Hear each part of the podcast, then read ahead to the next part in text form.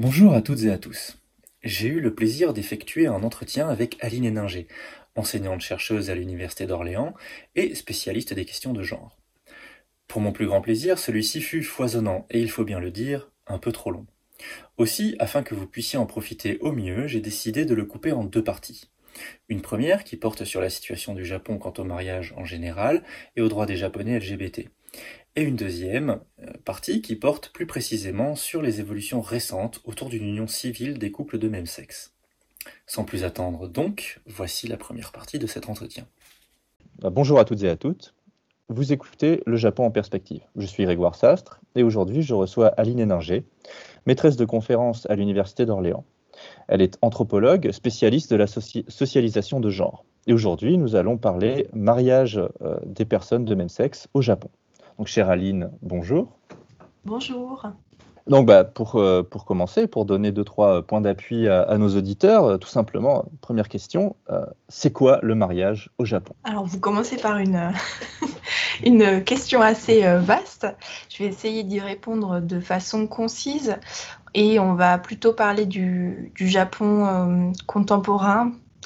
Euh, mais quand même, puisque vous êtes historien, on, va vous faire ce petit plaisir de, parler du, Japon euh, moderne pour comprendre justement les, images fausses qu'on peut porter, qu'on soit japonais ou français d'ailleurs, sur le mariage au Japon. Donc le mariage à l'époque moderne, je grossis vraiment le trait, mais avant Meiji, et bien, euh, c'était quelque chose qui était, euh, comment dire, pas du tout normé. C'est-à-dire que sur l'archipel japonais, qui n'était pas le Japon tel qu'on le connaît d'ailleurs, sur les territoires euh, de Honshu, par exemple, qu'on va qualifier de, sais pas, primo-japonais, on avait des pratiques extrêmement différentes qu'on peut voir divisées en trois blocs distincts. Donc ça, ce sont les travaux de, de l'historienne Ochiai Emiko, qui euh, parle de ce Japon euh, entre les années 1600 et 1800. On voit trois zones distinctes. Donc le Japon central, quand je parle du centre, c'est vraiment, je sais pas, une ligne entre euh, Osaka et Tokyo. Enfin, c'est pas du tout central, hein, mais c'est sur. Le, le, le, Tokaido. Oh, oui, voilà.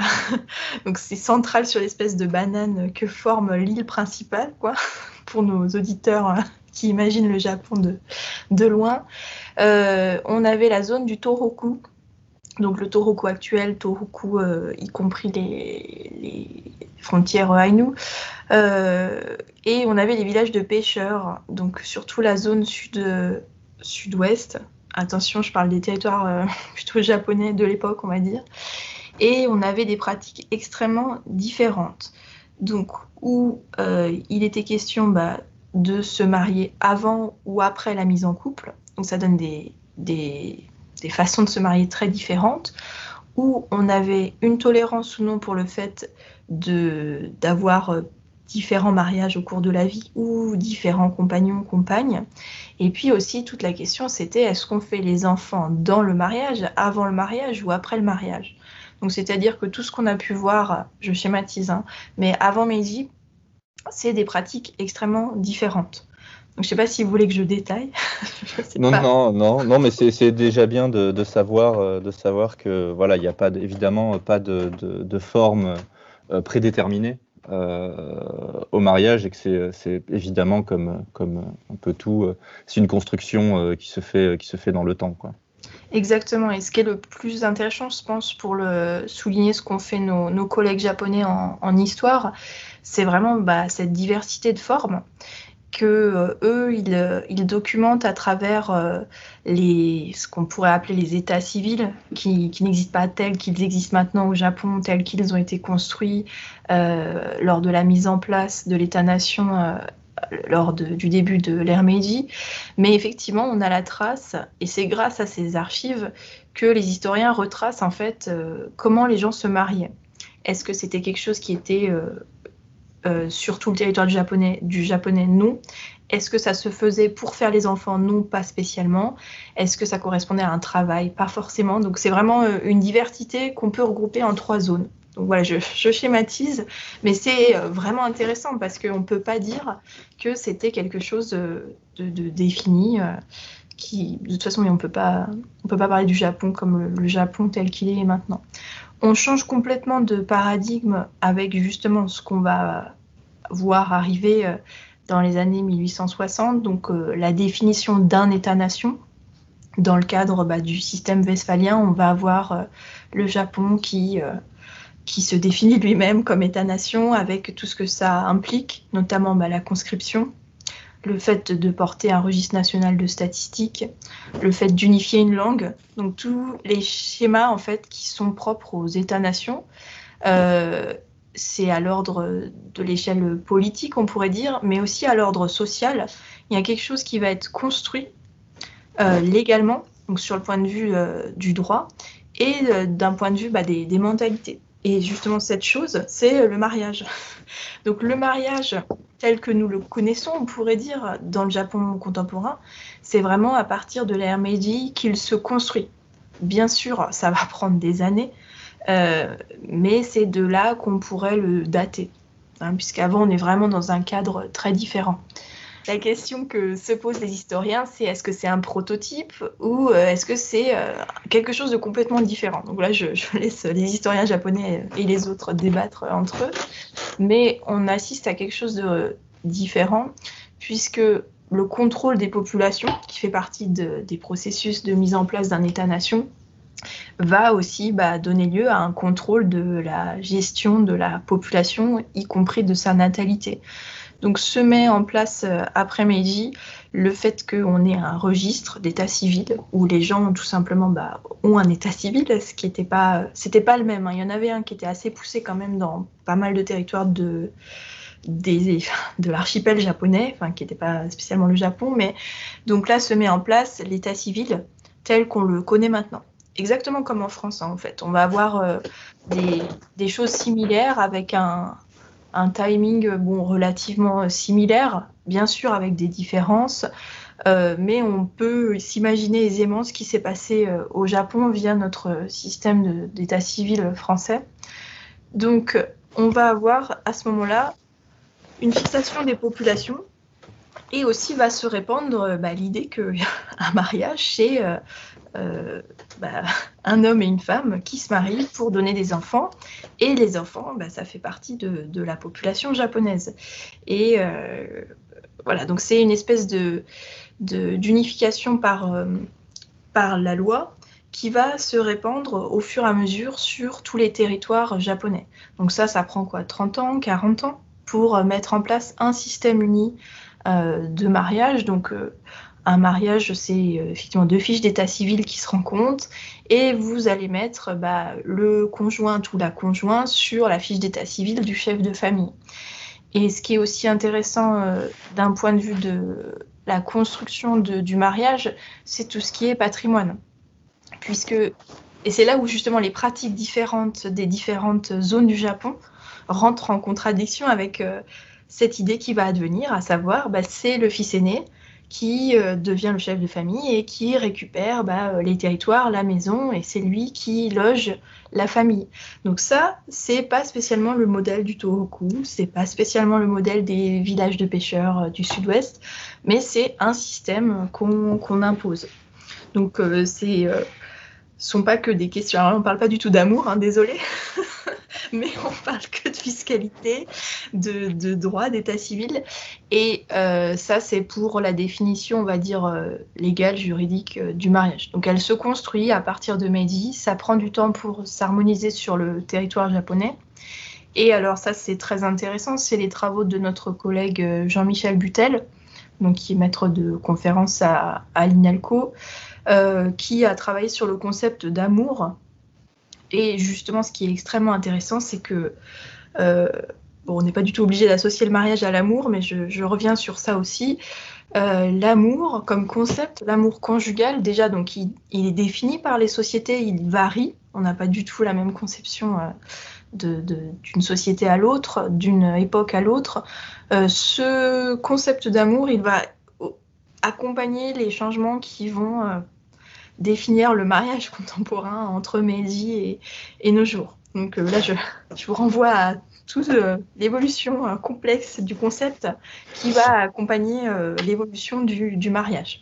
C'est intéressant ce, rapport à l'amour parce que d'un point de vue français, quand on voit en France, on a une, cérémonie, voilà, bon, il y a aussi un rapport à, à l'État qui se joue, à la République qui se joue dans, ce moment-là, mais euh, voilà, tout, tout un, un, appareil symbolique euh, qui, qui, apparaît. Et c'est vrai qu'au Japon, euh, en tout cas moi de ce que j'en comprends, se marier, c'est aussi simple que d'aller à sa mairie d'arrondissement, de demander un papier, de le remplir, d'obtenir le tampon et on est marié. Pas besoin de mettre une, de mettre une robe, même si c'est pas une obligation dans tous les cas, mais tout, tout cet appareil symbolique euh, est, d'un point de vue français en tout cas, apparaît comme étant totalement absent. C'est vrai que cette question de, de l'amour euh, et de, du symbolisme en fait qui est derrière, euh, à la base un mariage, c'est vrai que c'est juste, c'est jamais qu'un contrat, c'est rien d'autre.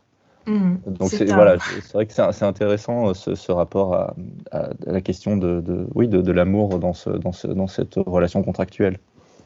Bah, c'est doublement intéressant parce qu'on revient à la question euh, de qu'est-ce que c'était que le mariage avant Meiji.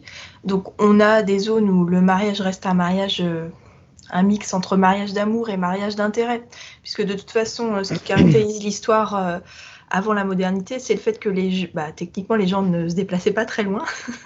enfin c'est bête, mais effectivement on avait une forte endogamie familiale et de ce fait, les patrimoines, alors je reviens toujours à de l'argent, mais c'est quand même la base du mariage à mon sens.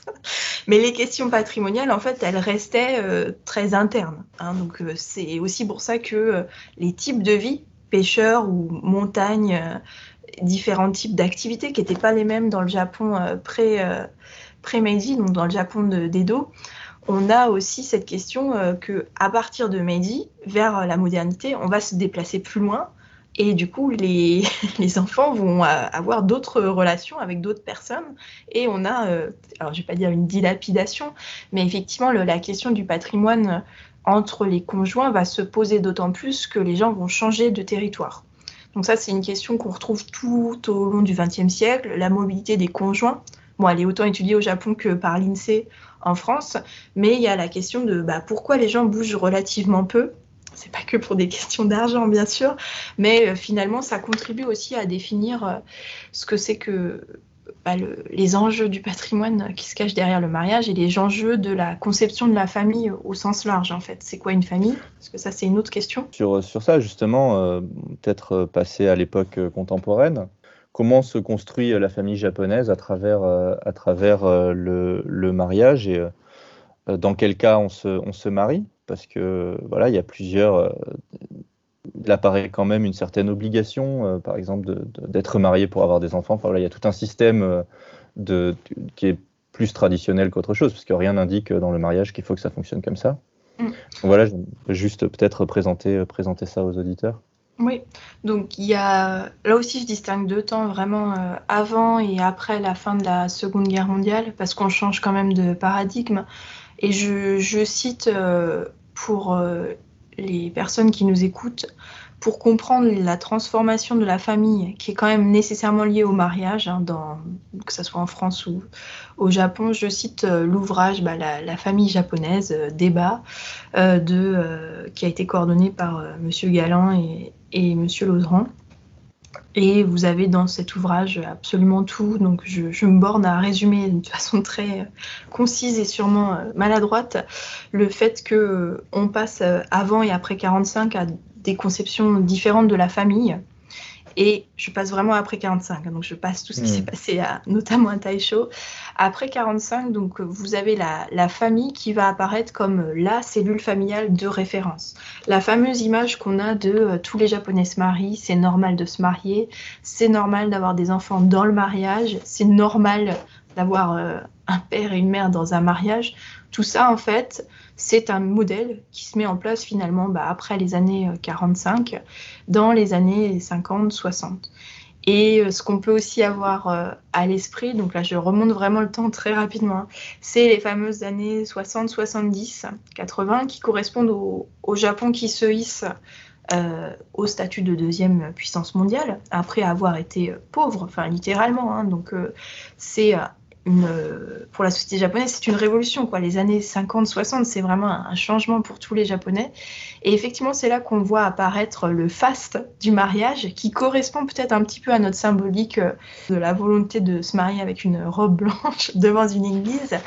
On a aussi, euh, ça se met en place au Japon, peut-être dans les années 60-70, et c'est euh, notre collègue anthropologue Ofra Goldstein-Gidoni, qui a montré ça euh, vraiment très précisément dans, son livre. C'est euh, euh, les, packages du mariage japonais et on vous vend un set avec absolument tout. Donc là, c'est pas que la robe blanche et le mariage, c'est vraiment les cérémonies à l'église, une fausse église, des faux prêtres.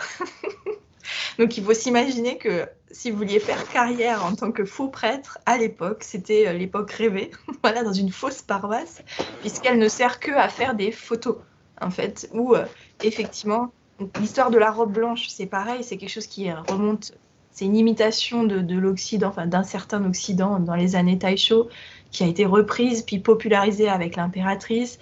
Puis finalement, c'est redevenu euh, quelque chose de sens commun, alors que ça n'existait pas, tout simplement, quoi. Et donc, euh, le fameux, euh, la fameuse photo devant l'église en robe blanche avec le smoking, ça, ça date de cette époque faste des mariages japonais. Puis après, on poursuit la cérémonie traditionnelle, enfin traditionnelle, dans le sens religieuse, avec aussi le changement de robe, l'échange des coupes, les mots, tout ça, ça s'est codifié au fur et à mesure. Et on a un, faste vraiment autour de la cérémonie du mariage qui est clairement euh, situé dans les années 70-80. On passe au Japon des années 90.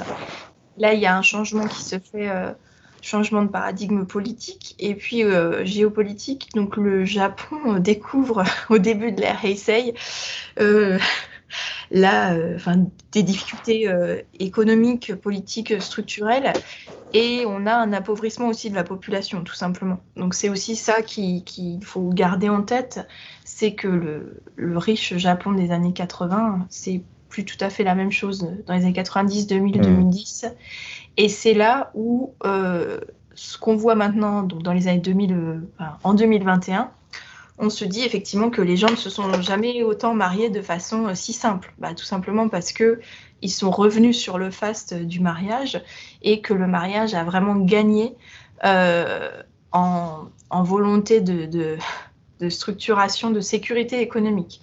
Donc il y a vraiment des périodes différentes qui se superposent. On va dire que chaque décennie a sa, sa propre conception du mariage. Effectivement, comme euh, vous l'avez rappelé, le mariage au Japon, vous allez à la mairie, vous signez, vous tamponnez et vous êtes marié. Il n'empêche que ce qui est symbolique, ça sera moins la cérémonie, enfin le fait de, signer ce contrat que les Français euh, comprennent rarement comme contrat d'ailleurs. Par rapport aux impôts, euh, je pense que la population française a du mal à comprendre le régime de, de mariage en fait. Ils savent pas qu'ils signent un contrat par défaut, mais bon, c'est quelque chose qui est regretté par euh, d'ailleurs le, ministère de l'Intérieur qui, a fait de la pub sur c'est quoi le mariage. Mais du coup, vous avez au Japon donc cette facilité du mariage, mais en même temps, on se marie massivement. Donc c'est des taux de 95% de la population japonaise qui veut se marier. 84-85% des gens qui se marient effectivement, parce que c'est considéré, donc depuis quand Depuis quoi Les années 70 comme normal, comme une étape obligatoire. Et c'est là où c'est fondamentalement différent de notre, euh, notre contemporanéité euh, française.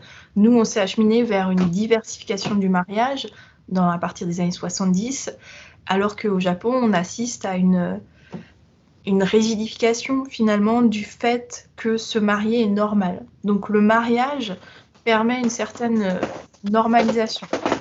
Et c'est euh, passionnant parce que c'est une voie que, euh, que le Japon a empruntée, on n'emprunte pas la même. Et c'est pour ça que donc, euh, les, les sociologues ou les historiens de contemporains du Japon parlent de société du mariage. Donc c'est Kaikon Shakai. Ce thème, il est très très fort à partir des, des années 90, enfin, donc 2000, 2010, 2020, on est dedans.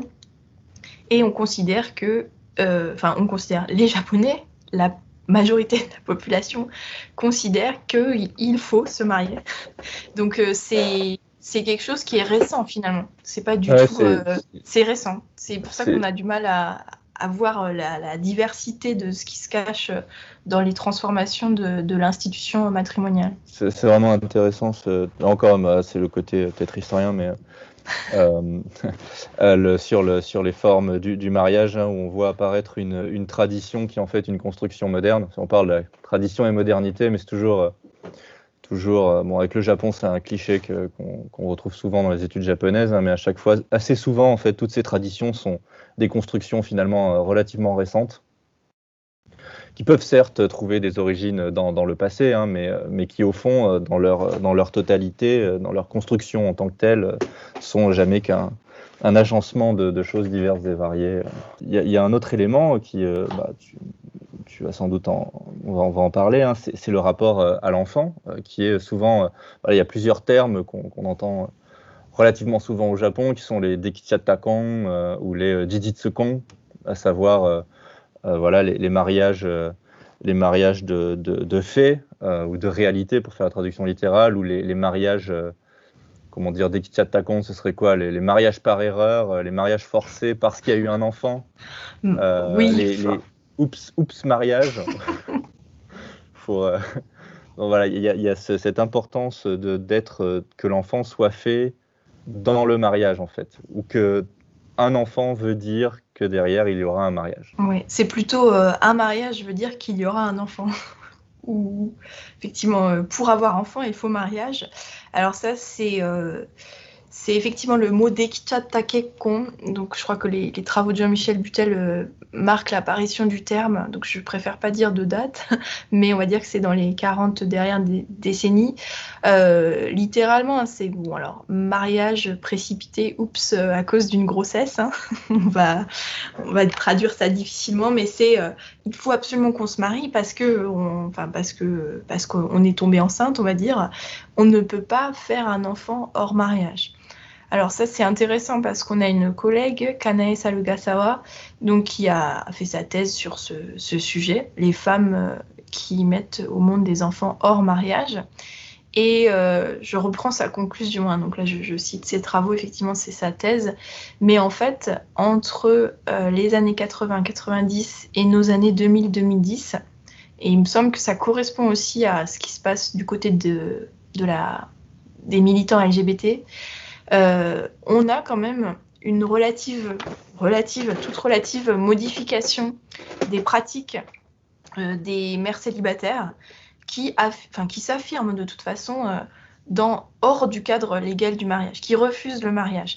Finalement, ce que montre notre collègue, c'est que cette tendance est à hausse, alors qu'on aurait pu croire qu'avec vraiment ce système rigide de mariage qui est à son apogée, je sais pas, dans les années 80-90, on aurait pu se dire, bah, en fait, les mères célibataires vont littéralement disparaître, tellement l'opprobre social est fort sur les, surtout à la fois sur les parents, enfin la mère qui n'a pas de, conjoint marié, marié, et euh, surtout sur les enfants hein, qui se font vraiment euh, insulter de sale bâtard. Enfin, c'est vraiment pour vous dire que ce qu'on avait dans les années 50, qu'on qu'on soit mère célibataire ou qu'on soit parent divorcé, on le retrouve effectivement maintenant, je pense à l'exemple de Salbatore, mais effectivement, euh, ce sont des choses qu'on peut vraiment lancer à la, figure des enfants qui, dont on sait que la mère n'est pas mariée. Par ailleurs, les, les, femmes, hein.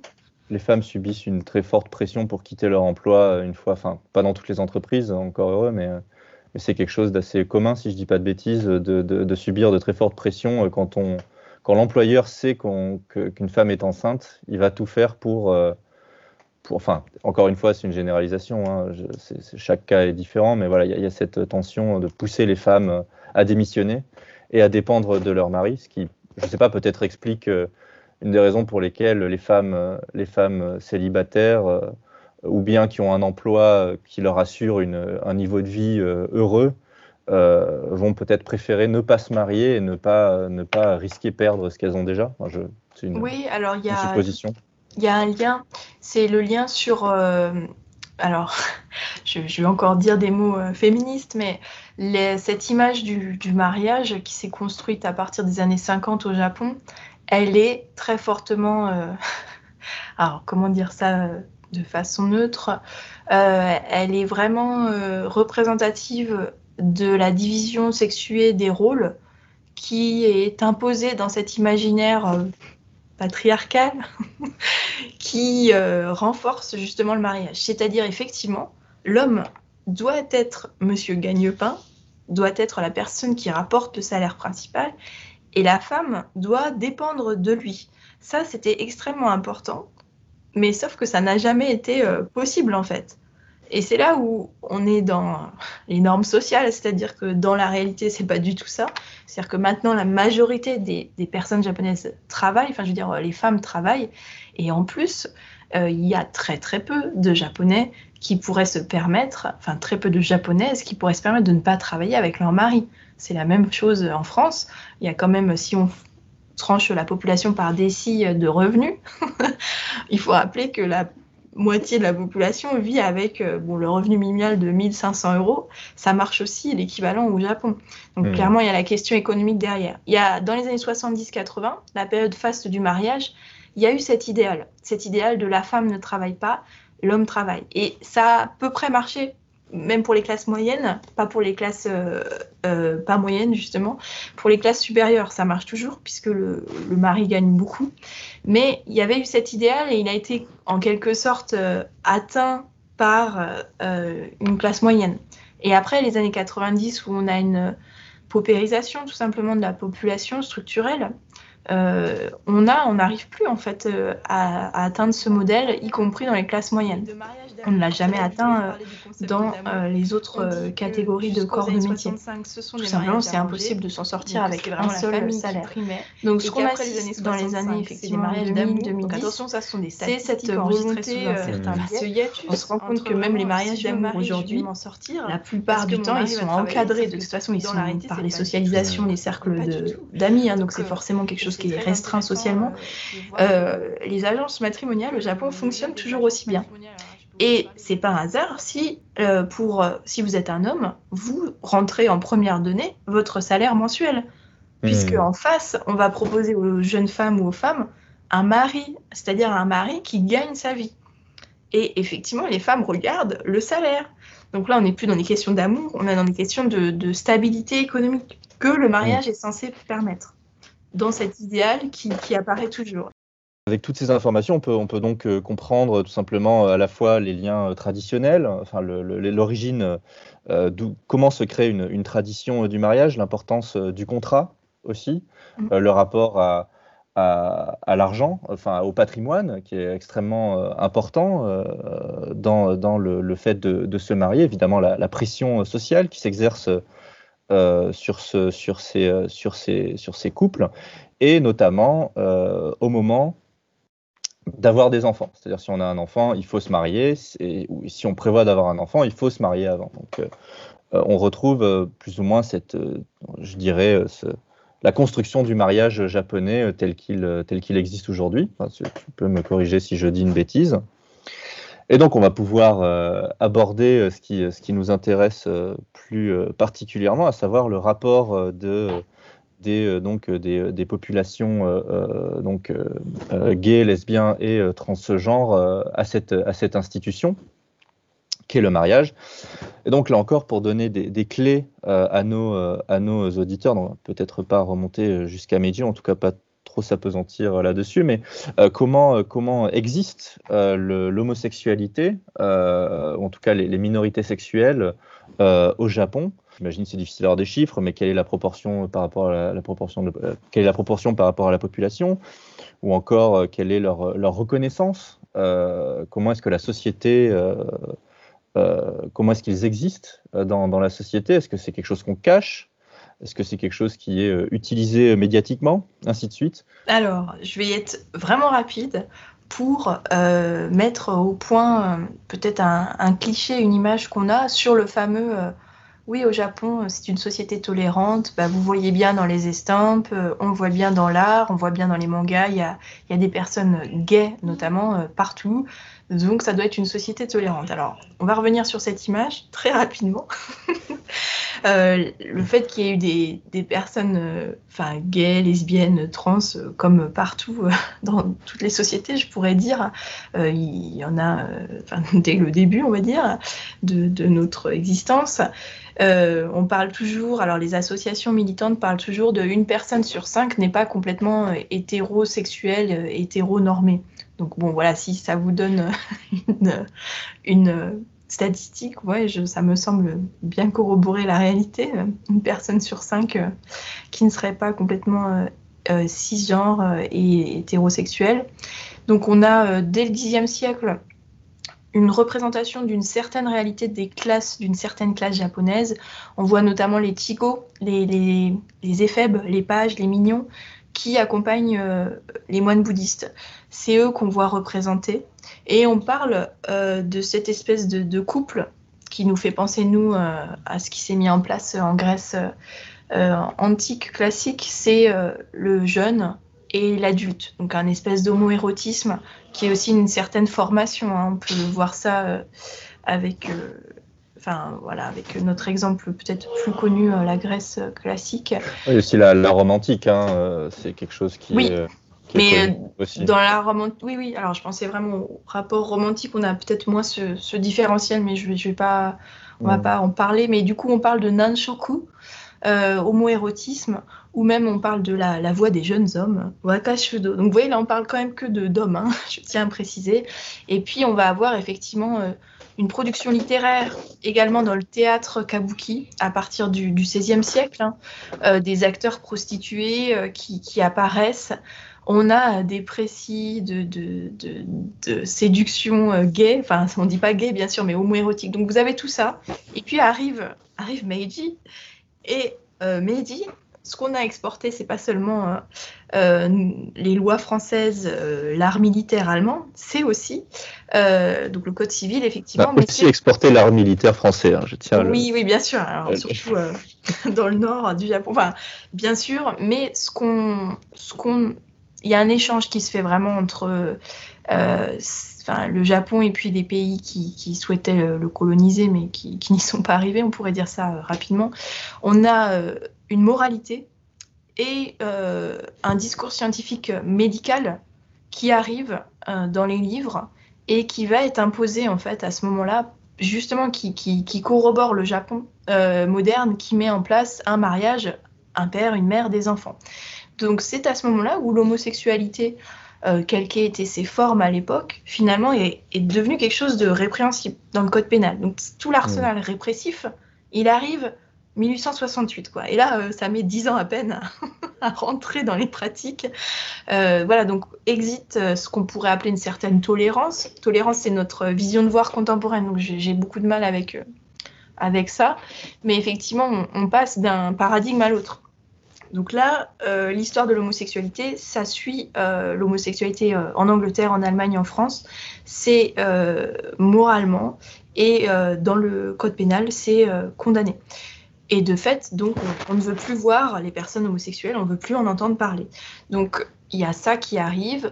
Il y a forcément des, des personnes gays, lesbiennes, trans dans la société japonaise de Meiji et elles vont bah, disparaître en fait du, viseur euh, de la société euh, normée. Par contre, euh, le vocabulaire existe, les personnes existent et se regroupent. Oui. Très rapidement, quand on parle de pénalisation, quelle était la peine la... la... pénalisation de l'homosexualité. Donc c'est assez drôle, mais effectivement, on a une mention de la sodomie, alors que je sais pas, la sodomie c'est pas spécialement réservé aux, gays. désolé pour nos auditeurs hétéronormés, mais effectivement, donc vous avez cette pénalisation euh, de la sodomie et puis il y a tout l'imaginaire qui se fait avec. C'est pas que les hommes gays hein, qui se sodomisent, mais c'est aussi bah, les femmes lesbiennes. Mais elles sont un peu euh, invisibles, invisibilisées justement par le, code pénal. Donc je sais plus, c'est passé de délit à crime. Il y a eu des restrictions et puis surtout dans euh, les traductions. La question c'était plutôt est-ce que est-ce qu'il y a, est-ce que a peine une de mort ou peine de prison plutôt? Je, je sais plus. Là vraiment je, je, je sèche. Il faudrait regarder. Euh, je peux vérifier mais là je j'ai plus en tête. Euh, oui peine de mort comme en Angleterre c'était pas la peine de mort hein, je crois pas. après il y a des gradations si vous le faites en public. Enfin je ne veux pas rentrer dans le détail parce que c'est. c'est pas, pas nécessaire. Mais. Juste pour avoir une idée. Mais donc, on a euh, ces personnes, elles vont finalement disparaître du viseur euh, de la société, mais existent. Et surtout, ce qui est important de comprendre, c'est qu'il y a une littérature, il y a, des lieux un petit peu de rencontre. Puis, je veux dire, ça n'a jamais empêché euh, la criminalisation que, que les personnes gays, lesbiennes ou transsexuelles travesties existent. Alors, c'est intéressant, là, je pense à, à quelqu'un qui, travaille à Strasbourg, un, un doctorant. Euh, qui travaille justement sur cette période et sur euh, le travestissement, les transsexualités. Euh, il y a peu encore de documentation du côté japonais. Donc on attend vraiment une relève historienne mmh. sur cette période, sur la question pas gay et lesbienne qui a été bien défrichée, mais vraiment ce qui est autre que gay et lesbien. J'aurais une question sur est-ce que cette pénalisation a existé? Est-ce qu'en même temps, il y a eu cette, euh, tentative proactive de, on va dire, enfin, le terme, euh, voilà, de débarrasser la société euh, de, l'homosexualité Ou est-ce qu'au fond, bon, tant qu'on ne le montre pas trop, on peut vivre assez, assez tranquillement sans, sans risque? Alors là, c'est vrai que si on compare les contextes, on est vraiment dans quelque chose de très différent. J'y avais pas pensé, mais non, non on n'est pas du tout dans, dans ce contexte où effectivement il y a eu oui, une volonté de l'État français de, contrôler hein, par des lois, euh, et notamment à l'apogée sous Vichy, effectivement de contrôler la moralité des, gens, notamment l'homosexualité. Non, c'est là où on parle de relative tolérance, et c'est là où je pense qu'on ne peut pas effacer dix siècles de pratiques relativement libre, on pourrait dire. Donc on n'a pas, on a l'arsenal répressif qui s'installe, mais effectivement, si on, si on essaye de trouver une gradation, c'est beaucoup moins fort effectivement que ça n'a pu l'être en France et, notamment effectivement en Allemagne. Euh, au pire de ces années, dans les années 30, euh, enfin à partir de 34 et, la suite. Donc non, non, on n'est pas du tout dans ce contexte. D'ailleurs, euh, les homosexuels japonais ne seront pas déportés d'une façon ou d'une autre. Par contre, ils se cachent. Hein. Enfin, je veux dire, ils peuvent pas mmh. prendre un poste officiel sans en faisant une démonstration de, de leur euh, virilité. Après, on a un peu ce qu'on a eu en Allemagne nazie. Donc là, il y a beaucoup de collègues allemands, français, européens qui ont travaillé sur euh, la Gestapette. Euh, derrière cette image, cette image de... Non, mais c'est vrai, c'est intéressant en fait. Il y a beaucoup de cadres nazis qui étaient gays euh, et qui en faisait une espèce de, fierté euh, dans les rapports de domination homme-homme. Donc c'est super intéressant aussi parce qu'on renverse euh, la domination sur deux hommes et, qui était par ailleurs père de famille. Et donc il y a une, coupure qui s'est opérée pour ces, ces cadres. on en a aussi quelques très connus dans le, enfin, côté français, euh, une coupure qui s'est opérée. On n'a pas, euh, enfin, je, ne vois pas de travaux qui ouais, mais après, j'imagine qu'on rentre dans d'autres, d'autres cadres, à savoir euh, l'homosexualité chez les élites. Mm, exactement. Et l'homosexualité dans le reste de la, de la population, parce que ce qui, parfois certaines choses sont plus facilement autorisées et peuvent justement rentrer, comme tu le dis, dans des, dans des, dans des relations de pouvoir que, que dans d'autres classes de, de, la société. Mais ce qui est intéressant à la limite, c'est que tu, tu, disais au début qu'il y avait cette, cette, idée que le Japon était tolérant euh, là-dessus. Et donc on retrouve euh, beaucoup de représentations actuelles. Hein, voilà, on en parlait, euh, les mangas yaoi, donc aussi la présence de figures clairement euh, trans, euh, homosexuels euh, à la télé japonaise. Hein, il suffit, il pas à regarder très longtemps la télé pour.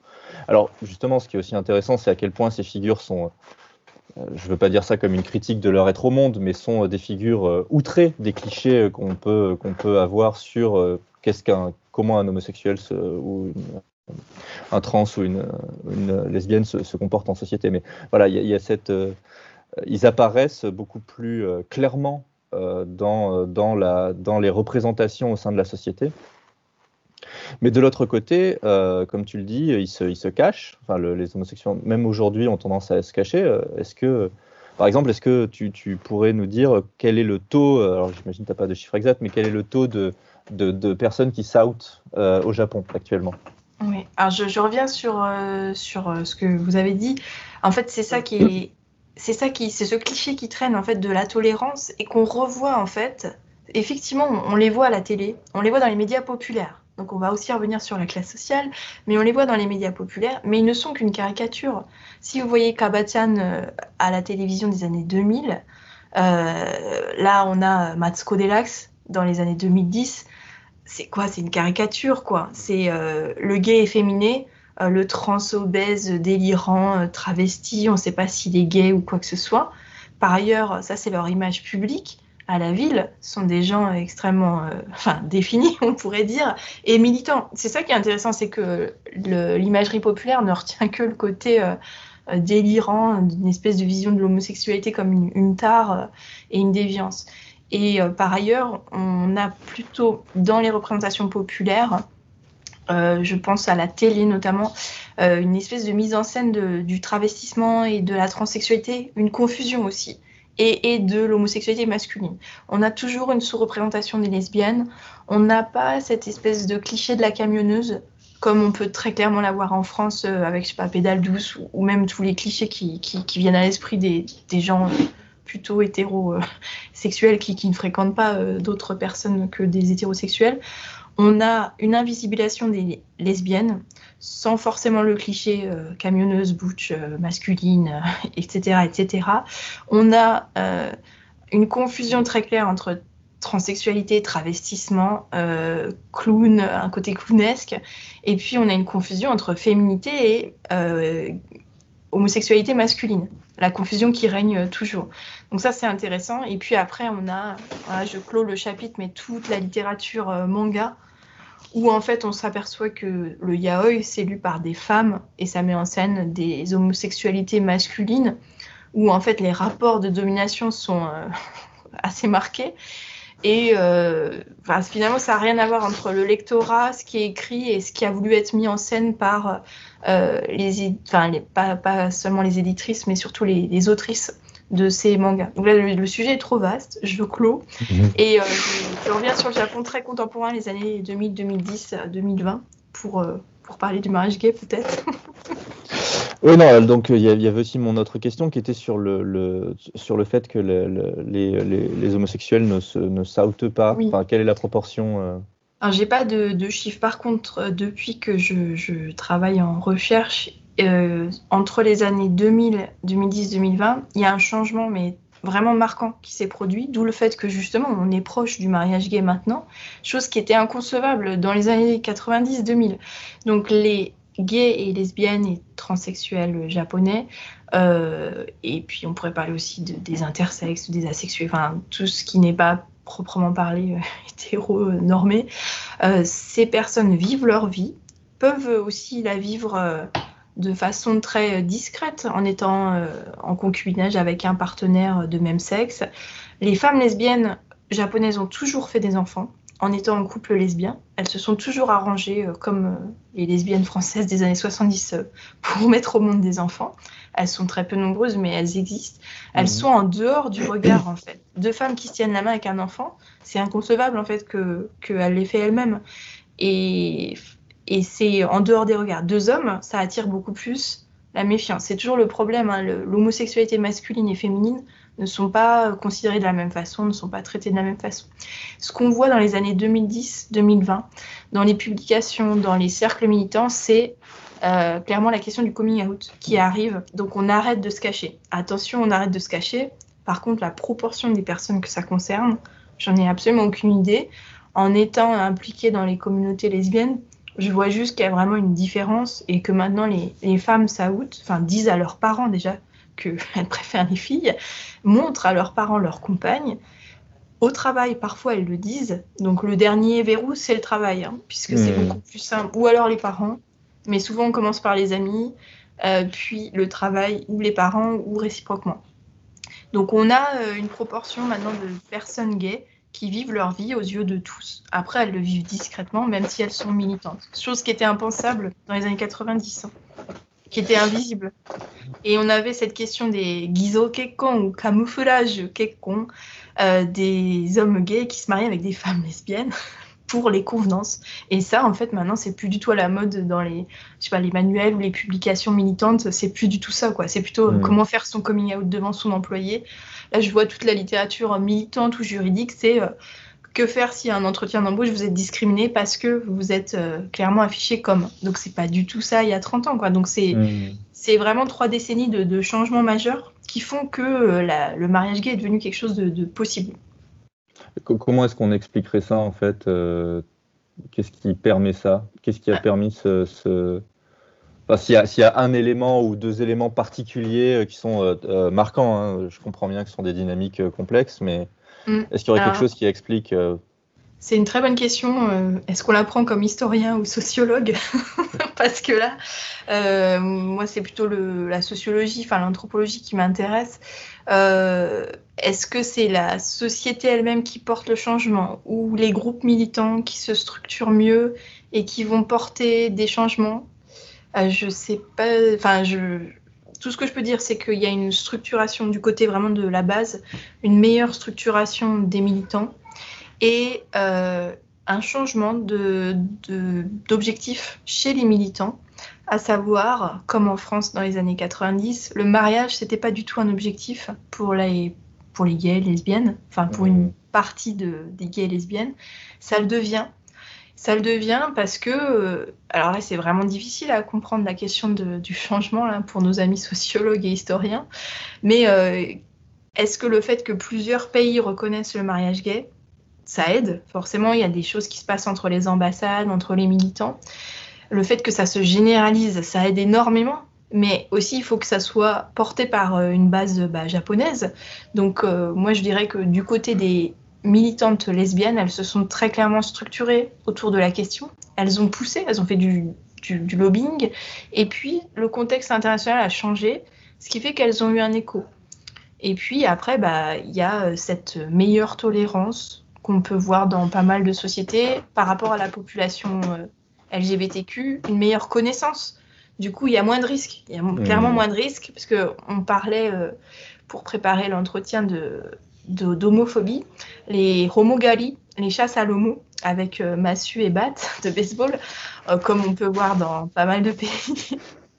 eh bien, ça s'est passé dans les années 90 au Japon. Il y en a eu quelques-unes sporadiques mais euh, c'est le summum de la violence euh, homophobe. Euh, mais on n'a on a plus, on n'a pas eu autant de rejets peut-être qu'en France quand on a la question du mariage gay. Alors tout le monde va dire bah c'est la fameuse tolérance à l'homosexualité, l'homoérotisme japonais, peut-être.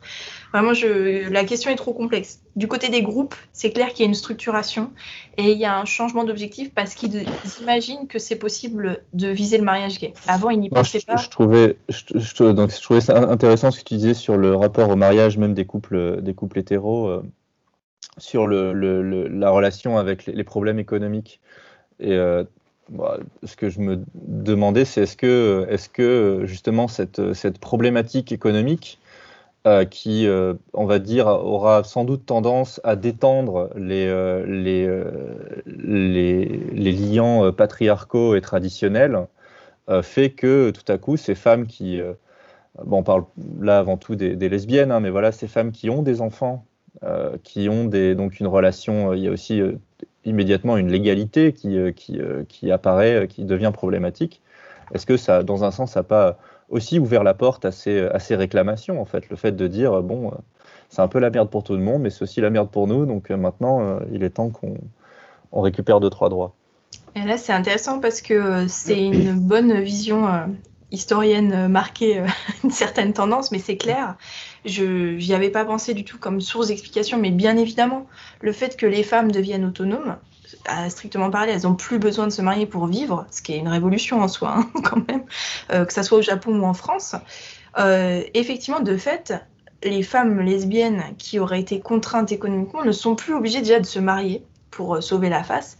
Et en plus, elles peuvent se dire, bah tiens, je vais me marier avec une femme, enfin, ou je vais vivre avec une femme parce que je suis indépendante. C'est clair que c'est un, c'est un, un axe majeur du changement. Le fait que les femmes soient rendues autonomes dans les années 70 quand même hein, en France, euh, complètement, enfin dans le sens uniquement du salaire hein, bien sûr, hmm. mais euh, ça change toute la donne. Effectivement, ça fait partie de l'histoire du féminisme et c'est un sujet majeur. Et comme le sujet majeur du mariage, pour moi, ça reste l'argent, ça fait partie du fait qu'on peut arrêter de se marier pour l'argent.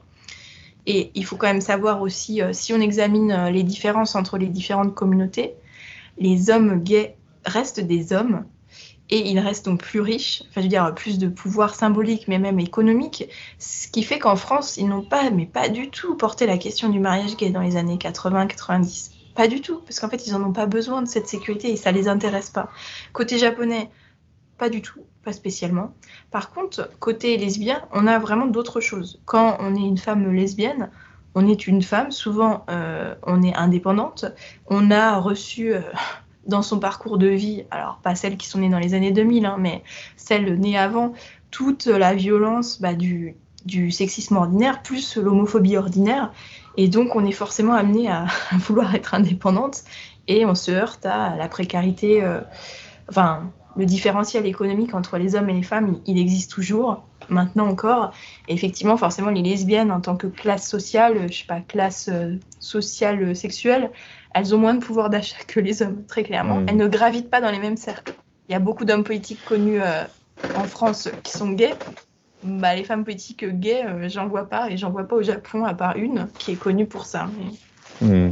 Et donc, tu, euh, tu euh, juste rapidement, hein, pour faire un petit historique, donc c'est dans les années 50-70 qu'apparaissent plus particulièrement des lieux de, de sociabilité gays et lesbiens, notamment donc à Tokyo, le bien connu Nichome, que tout le monde connaît, je pense, quand on, quand on connaît Tokyo tout le monde en, en, a entendu parler, mais il y a aussi des, associations qui se mettent en place. Et aussi, euh, au sein de ces associations, il y a une différence claire entre, entre gays euh, euh, et lesbiens et trans. Alors, est-ce que tu pourrais juste peut-être aborder un tout petit peu la question donc, sur cette, cette, cette apparition d'une sociabilité et en même temps, au sein de la communauté gay, les différences entre chaque, chaque on va dire, sexualité oui, alors euh, c'est vrai que Nichome, c'est à part parce que pendant la guerre, juste après, c'est le, quartier de prostitution qui est devenu, euh, après l'interdiction euh, de la prostitution, le, quartier des, marginaux sexuels, on va dire,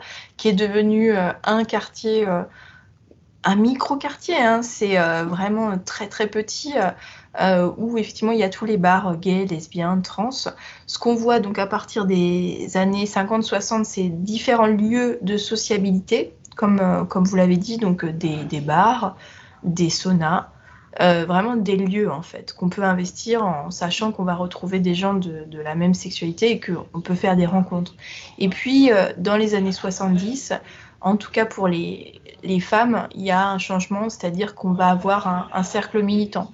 Le premier, donc, c'est Wakakusa no Kai en 71 par Suzuki Michiko.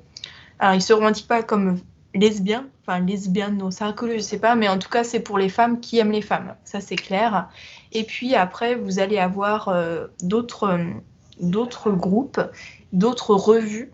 Donc on a euh, des traductions, on a des écrits, on va avoir des revues vraiment lesbiennes, des toutes petites revues, hein, des mini-comis qui sont des fanzines artisanaux, mmh. puis des revues à, diffusion confidentielle. Donc on a les femmes formidables, ce Balaciona, on a euh, le, The Dyke, la, lesbienne.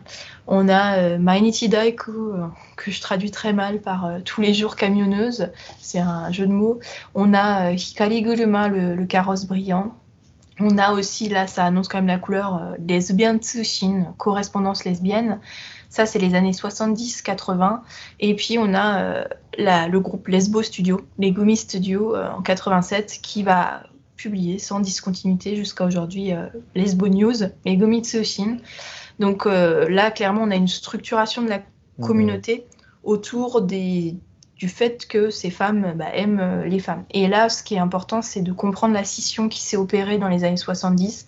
C'est des espaces finalement indépendants, à part, dans le fameux Nichome où c'est mixte. Mais ce qu'on voit dans le territoire japonais, donc ça peut aller dans les toutes petites villes, hein, euh, enfin j'allais dire Gifu, euh, Nagoya, mais c'est un petit peu euh, pas du tout le cas. mais même si on va à Sapporo, il y a eu, enfin il y a des associations qui se créent, des bars, bars, associations, lieux de vie, vraiment de lieux de rencontre qui vont rester. Et c'est surtout le territoire japonais. C'est pas tant la taille de la ville pour Sapporo que le fait que on considère Hokkaido peut-être comme étant une forme de marge. Oui, oui, non, en plus, je pensais à. Pareil, euh, c'était par rapport à Tokyo, en fait. Ça n'a rien à voir. C'est-à-dire qu'il va y avoir un bar lesbien dans une ville de Hokkaido ou de Miyagi ou je sais pas, d'Iwate. Mais il y en a un. Donc, euh, à l'échelle des départements, c'est très important. Ça évite que les gens doivent systématiquement se rendre dans les centres métropolitain comme, comme Tokyo. Donc ça, ça date des années 70 et c'est scindé. Donc ça va être scindé. comme entre, entre lesbienne et gay. et gay. Et trans, c'est beaucoup moins visible, beaucoup moins structuré à l'époque, dans les années 70.